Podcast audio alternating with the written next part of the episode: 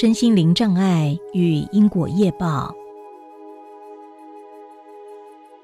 我认识一个心理咨商师美玲，年纪大约五十岁左右，单身，拥有多年专业咨商的经验。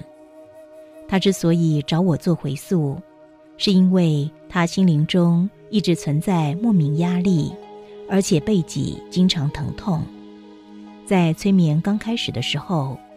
我引导他先升起心灵那股压力和生理障碍，并且将这个感受放大。放大后，我引导他进入造成障碍的源头。在引导下，他进入了几年前一场车祸情境。他暗夜冒着暴雨在山路开车，大雨让他视线不清，车子打滑离开了路面。滚落到非常深的悬崖下。当车子坠落悬崖时，车子倒翻，让他没有办法打开车门，而陷在车子里头。他感觉到强烈的无助和恐惧。当时，他对菩萨祷告，祈求协助，但没有回应。最终，他获救了，但已经过了一天。他在催眠中觉知。是那场车祸造成他身心障碍。在他觉知到车祸后，我透过催眠指令引导他跟菩萨相见。菩萨告诉他，本是这场车祸并非事出无由，它源自于前世恶行造成的业报。他前世是个暴虐的人，伤害了许多亲友。经历了这场催眠后。他觉知车祸是前世的因种下的果，这个觉知让他改变了面对人间人事和物的态度。非常神奇的是，他清醒后，心灵压力和身体不舒适自动消失了。美玲催眠探索，谈一则佛教因果业报的故事。佛教中有一个宝典。称之为梁皇宝忏，它源于南朝梁武帝萧衍。梁皇宝忏从何而来呢？它是梁武帝请当时国师智公禅师编写的回向福德经典。梁武帝有个宠爱的皇后痴氏，痴氏因病往生。痴氏往生后的数月，某一天，梁武帝就寝时。听闻到殿外骚乱声，出去一看，竟然殿中出现了一条大蟒蛇。武帝大惊，对蛇说：“朕的宫殿严谨，不是你们蛇所在之地。看来你必定是妖孽。”大蟒蛇望着武帝说：“我是你的皇后痴氏，妾因为生前喜欢争宠，常怀嗔心跟嫉妒心，性情恶毒，损物害人。”所以死后堕入蛇身，现在没有东西可以吃，又没有洞穴可以栖身，而且每一片鳞甲中都有蛀虫在咬，痛苦万分。妾深感皇帝平日厚爱，所以才敢显现丑陋的形貌在您的面前，希望您能够祈求一些功德，协助妾身脱离蟒蛇之身。蟒蛇说完后就不见了。武帝将这个情境告诉国师智公禅师，禅师对梁武帝说：“要转化痴事，必须礼佛忏悔，才能洗涤他的罪业。”武帝于是请智公禅师依凭佛经撰写忏悔文，该文总共十卷，武帝定名为《梁皇宝忏》。武帝依照忏本为皇后礼拜忏悔。有一天，突然闻到异香遍满室内，久久不散。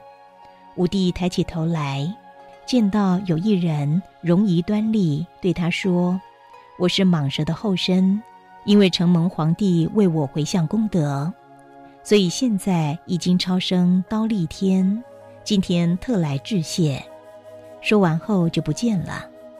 这则佛教野史的内容精彩，但真伪难分。就当故事看看吧。美玲在催眠中意识到，她经验的车祸是因果业报下的惩罚。相信美玲在这个觉知下，会更加注意不侵犯身、口、意三业。其实退一步说，就算是她催眠中经验的因果业报并非实相，那不犯身、口、意三业，对圆融他的生命。不也是很有注意吗？生理障碍和心灵障碍相关。传统医学相信笛卡尔的心物二元论，认定身体和心灵是分开的两样东西，它们之间无关。而身体像是机器一样，当身体出了问题，就像机器出了问题，得进入机器。看哪个零件坏了。然而，近代医学开始渐渐否定心物二元论。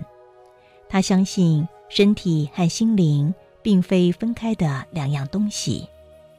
当身体有疾病时，可能并非身体出了问题，而是心灵出了问题。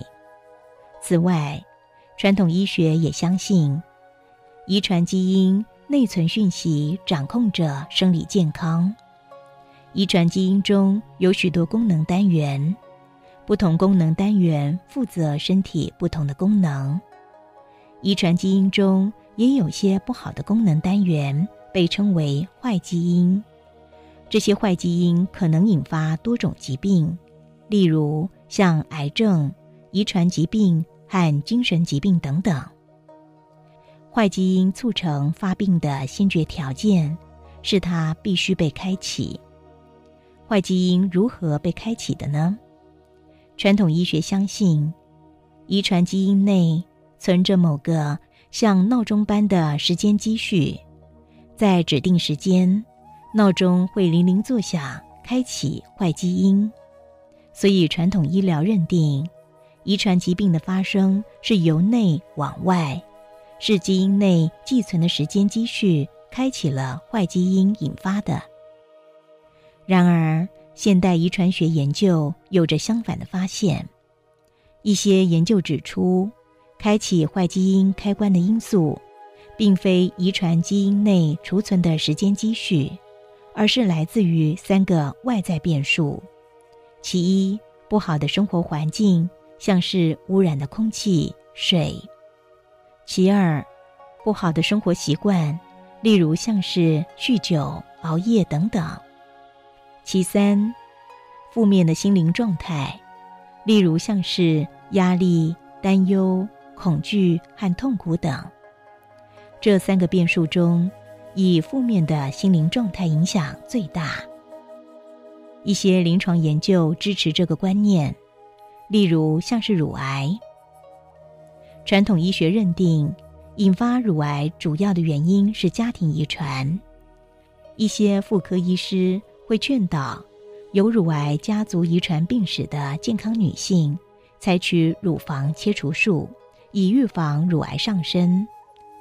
但美国罗彻斯特大学医学中心的流行病学家，经过五年的研究，发现相反的证据。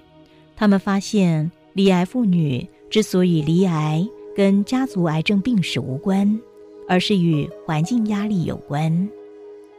另外，举例说明，美国医学研究家塞姆对日本男性做了一个大型研究，研究高脂肪食物是否容易引发心脏病。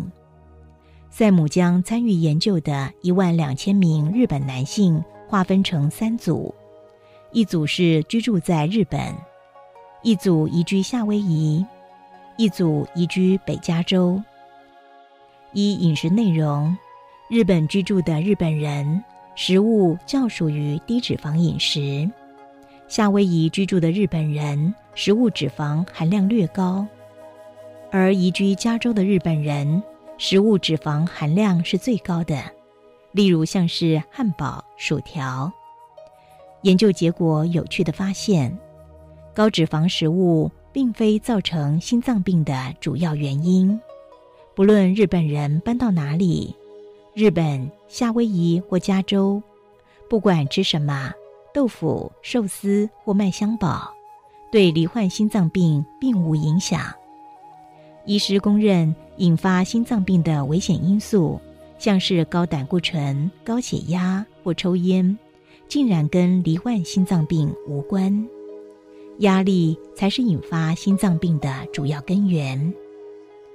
另一个约翰霍普金斯大学的研究提示类似的结果。约翰霍普金斯大学曾经研究中国西南地区的少数民族彝族，研究者想探索吃清淡食物是否令心脏病的得病率变小。彝族居住在中国西南地区云南、四川和贵州三省，务农为生。主食是米谷类和蔬菜，肉类不多。相较于居住城市的汉族，彝族的胆固醇指数低，极少有心脏病。研究者认定，彝族心脏病发生率偏低，是因为吃清淡食物。当彝族人迁居到城市时，他们的饮食习惯没有改变，理论上心血管状况应该也不会改变。但是研究结果显示，移居城市的彝族人心脏病罹患率明显上升。研究结论是，清淡饮食和心脏病无关，而是压力和心脏病有关。上述医疗研究指出，负面情绪中的压力、孤僻可能是引发某些疾病的原因。从回溯得到的讯息显示。生理障碍病源不见得是本世的，有时来自于前世。颇多个案回溯后发现，当回溯中某些与本市生理障碍相关的前世情境出现后，本市生理障碍经常会减弱或自动消失。如果这个现象属实，生理障碍跟前世所作所为相关。那它就颇值得医疗科学关切和探讨，而非只是将它丢入形上学冷宫，不闻不问。